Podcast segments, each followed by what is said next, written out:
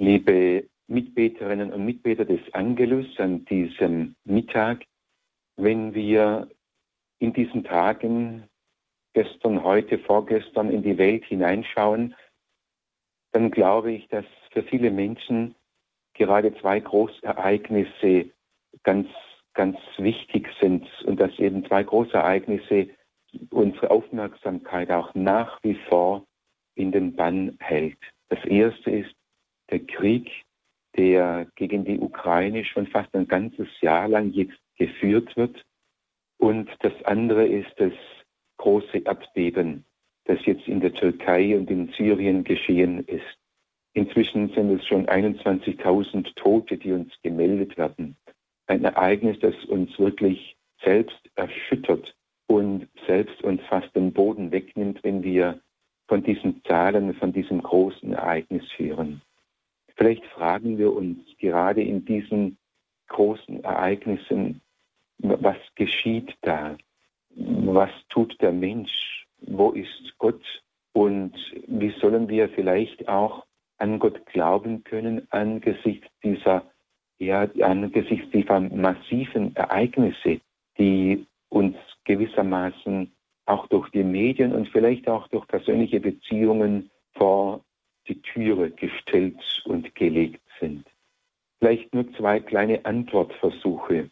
Das eine, das, der Beitrag um den Frieden ist für uns immer gefordert. Der Friede ist brüchig. Wir spüren das und sehen das an diesem großen Krieg, der gegen die Ukraine geführt wird. Der Beitrag zum Frieden ist wichtig. Das ist unser Gebet zum einen. Und das ist aber auch die Tat, vielleicht manchmal die kleine Tat des Friedens, die wir in unserem Umfeld auch leisten können. Und das andere, wenn wir auf dieses große Abbeben schauen und fragen, wie können wir das einordnen, wie können wir damit umgehen, dann erleben wir zunächst einmal an dieser Stelle, dass der Boden, über den der Mensch geht, nicht einfach sicher ist. Der Boden, auf dem wir stehen, ist nicht so sicher, wie wir manchmal glauben, wie wir uns manchmal darüber bewegen. Und eine letzte Sicherheit kann uns auch kein Mensch geben. Die Menschen in der Türkei und in Syrien sind einfach überrascht worden. Es gibt keine letzte Sicherheit. Das ist das eine.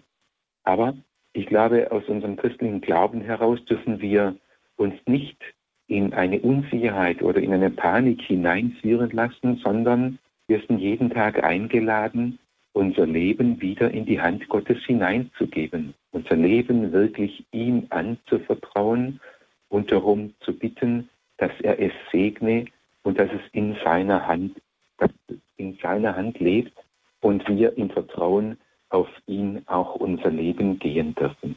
Ich möchte das Gebet, das Rupert Meyer gesprochen hat, auch in einer sehr unsicheren Zeit jetzt an den Schluss des Angelus stellen. Herr, wie du willst, soll mir geschehen, und wie du willst, so will ich gehen. Hilf deinen Willen nur verstehen. Herr, wann du willst, dann ist es Zeit, und wann du willst, bin ich bereit, heut und in alle Ewigkeit. Herr, was du willst, das nehme ich hin, und was du willst, ist mir Gewinn, genug, dass ich dein eigen bin. Herr, weil du's willst, drum ist es gut, und weil du's willst, drum hab ich Mut, mein Herz in deinen Händen ruht. Amen.